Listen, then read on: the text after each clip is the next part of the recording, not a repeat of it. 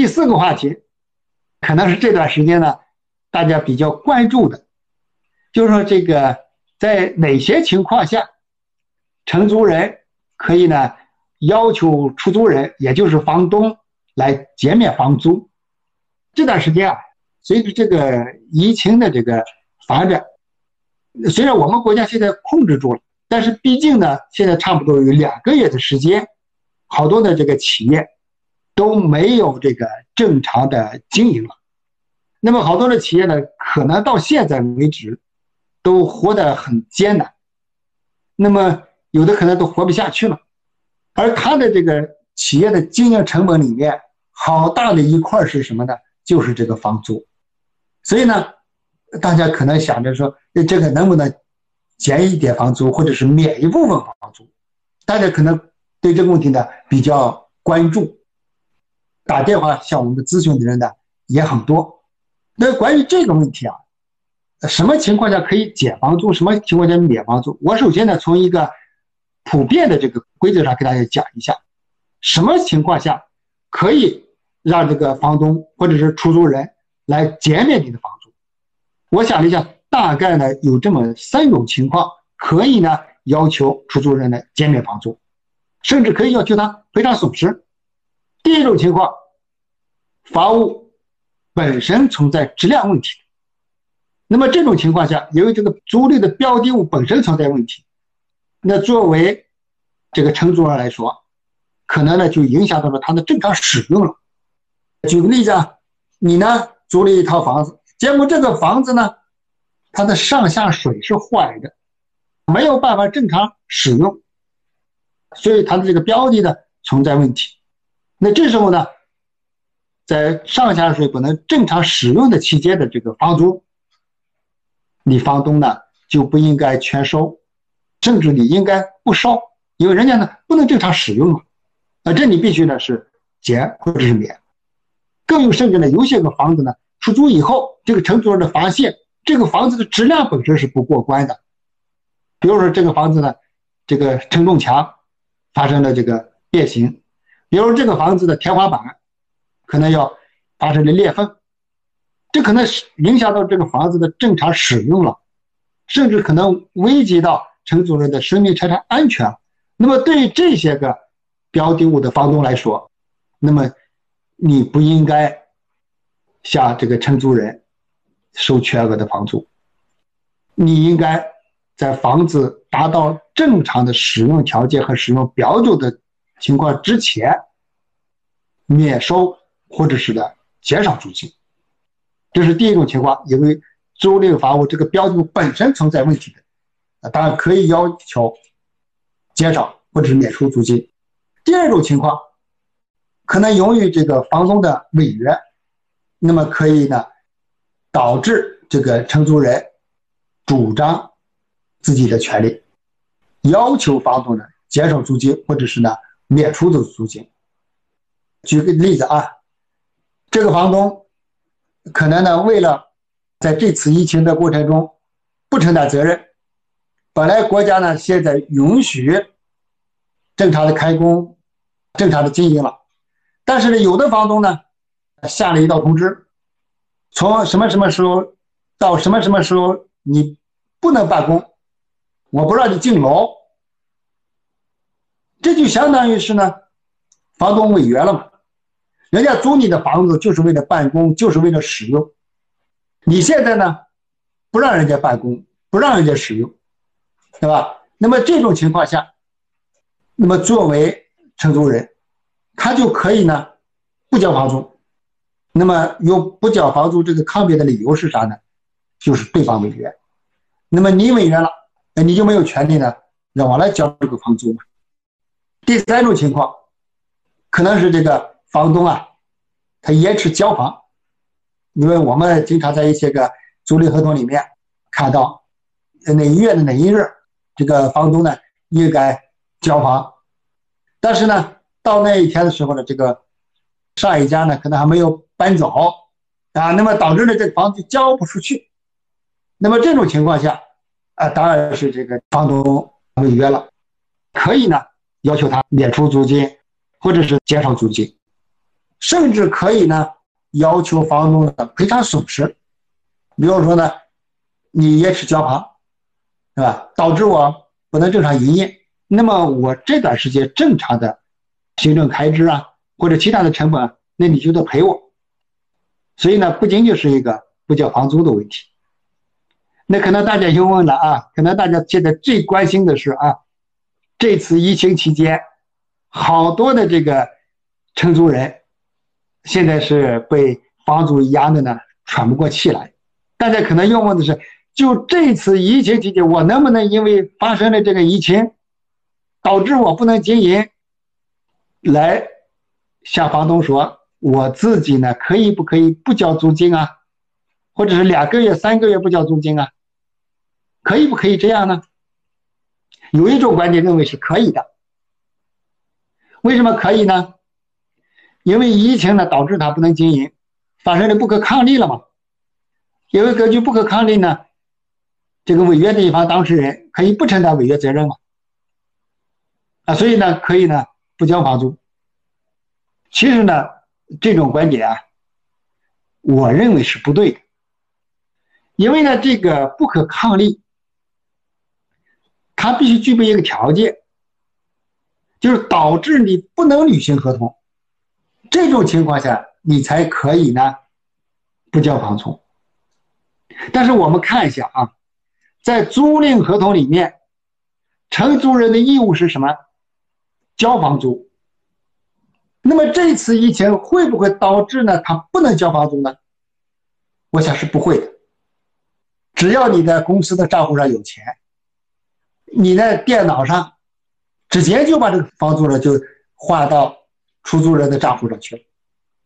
这个疫情不论是多厉害、多严重，它阻碍不了你呢交房租这个行为，是吧？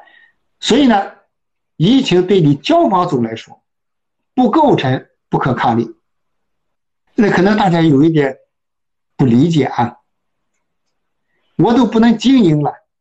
我都不能开门了，你还说它不是不可抗力，对吧？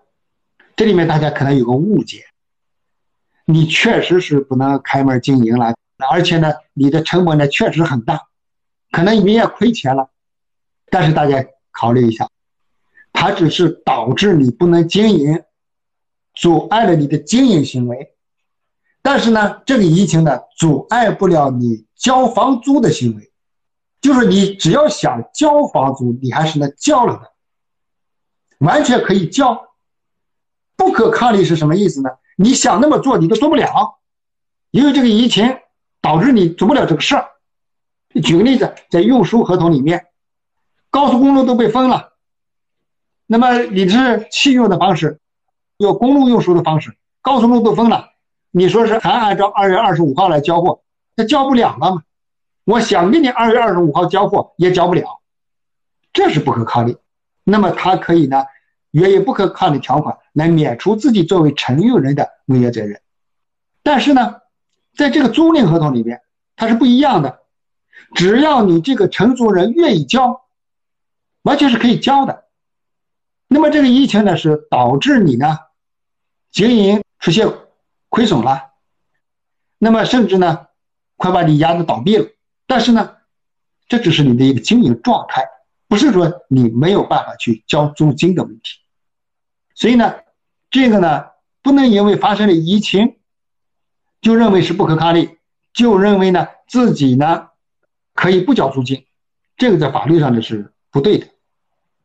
那可能还有人认为呢，那能不能引用这个情势变更原则来不交房租呢？我跟你签合同的时候没有疫情，现在疫情发生了，我经营不了了，我经营不了，然后呢，我自己呢，把租金再交给你，这对我是相当不公平的嘛。我自己呢，一分钱收入都没有了，然后我还要给你交租金，那这个结果呢，对我是相当不利的。所以呢，根据法律上的情势变更原则，我也可以不交租金。其实这个观点呢，也是不对的。情势变更原则，它的后果要件是很明确的。构成情势变更，它的法律后果必须是乙方当事人履行合同会导致双方权利义务的失衡。也就是说呢，一方吃亏了，另一方沾光了，而且沾了很大的光。这个吃亏和沾光之间有法律上的因果关系，这样才能构成一个情势变更原则。但是呢，在租赁合同里面，恰恰不存在这种情况，也就是你这个承租人给这个房东交房租，那么你的权利、你的利益，确实可能是在你看来是遭受了很大的损失，对你是相当不公平的。但是房东收房租，他可没有沾多大的光，有没有疫情，他收到的都是那个房租，一个月十万块钱的房租。有疫情，他也收到十万；没疫情，他也收到十万。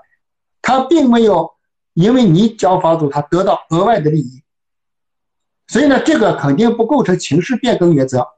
我认为他不能因为这个发生疫情，承租人就能够根据情势变更的原则来这个对抗出租人，来减少自己的房租，或者是呢免除自己的房租，这个是行不通的。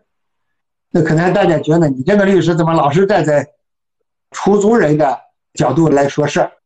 把我们说的心里可能拔凉拔凉的，对吧？我们还指望着听你的节目，听你给大家分享法律知识，怎么样去跟这个房东交涉的，啊，可以让他减房租呢，或者免除房租呢？你这么一说，那我们还怎么去跟他谈这个事儿？实际上，大家啊，这个法律上的事情啊。有时候呢，法律和感情的问题啊，它是冲突的。从感情上讲，我特别同情大家这个好多的承租人，但是从法律上，它就是这样。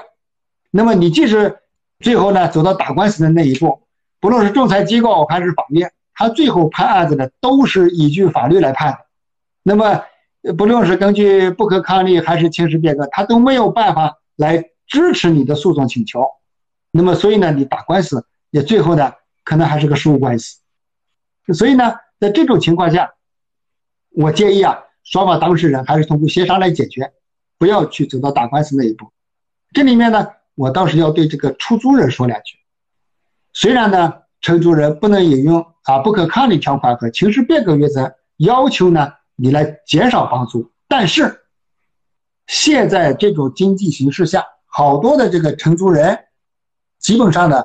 已经是奄奄一息了，那么房租对他来说是一块最大的成本。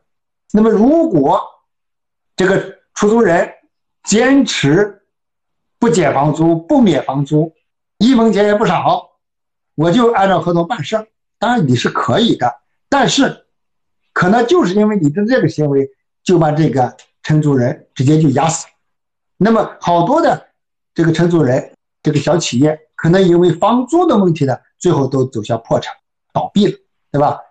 那么破产倒闭以后，作为承租人来说，他已经死掉了，对吧？但是对你出租人来说有啥好处呢？就现在这种经济状况，你出租人能在很短的时间内把这个房子呢租出去吗？你可能两个月、三个月把这个房子租不出去，那么你这两个月、三个月是没有租金的。在这种情况下，你自己想一下，与其你把房子两个月、三个月的闲置，与其你把这个现有的承租人给压死，对吧？你不如呢做一回好人好事嘛，免他两个月、三个月的房租，这样呢，这个承租人呢，他也能活得下来。他活下来以后呢，你以后的这个房租不就是有保障了吗？所以呢，我建议啊，双方。尽量的通过协商来解决，那么承租人可以提出减少或者是免除房租，那么出租人姿态也高一点，尽量的在自己能承受的范围内去免除或者是减少这个承租人的经济压力。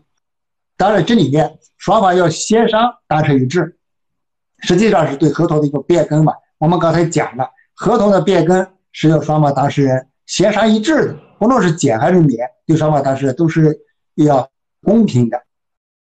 你也不要狮子大张口啊，你一下子你给我免一年吧，对吧？那么房东呢，可能直接就惹火了。那么房东呢，也不要太抠，对吧？不要说我只给你免一星期或者免十天。现在这种情况，我认为呢，可能是免个两到三个月之间，可能呢对双方呢是比较公平的。这是我们说这个什么情况下可以呢减少或者是免除房租。